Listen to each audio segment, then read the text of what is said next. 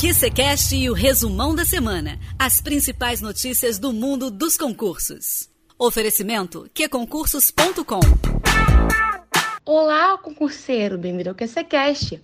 Eu sou a Júlia Cesteiro e este é o resumão da semana.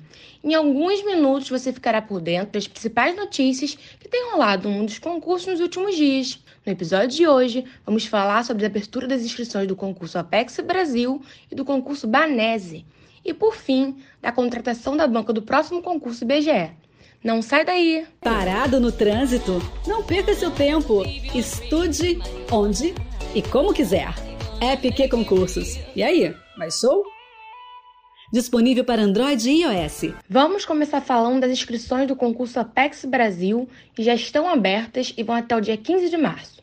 Para se inscrever, é preciso se cadastrar por meio do site da Banca Sebrasp. Cuidado para não dar mole e perder o prazo, hein?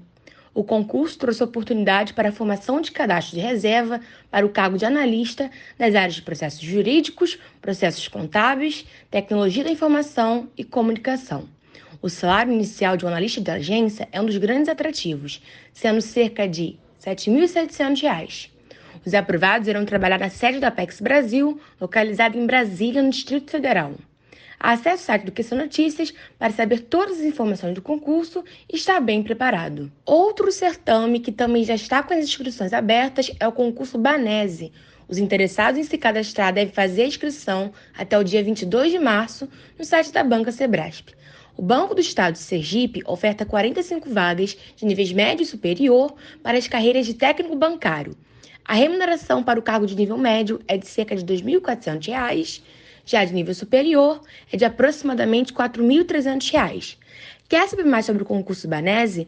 Acesse o site do QC Notícias e fique por dentro de tudo. Por fim, iremos falar de mais um concurso IBGE que está vindo por aí. Esta semana, o IBGE assinou contrato com a banca IBFC para organizar a próxima seleção para temporários. O Instituto Brasileiro de Geografia e Estatística irá ofertar 25 vagas para supervisor de pesquisas com lotação na própria sede do órgão, localizado no estado do Rio de Janeiro. Um supervisor de pesquisas do IBGE recebe remuneração de R$ 4.600.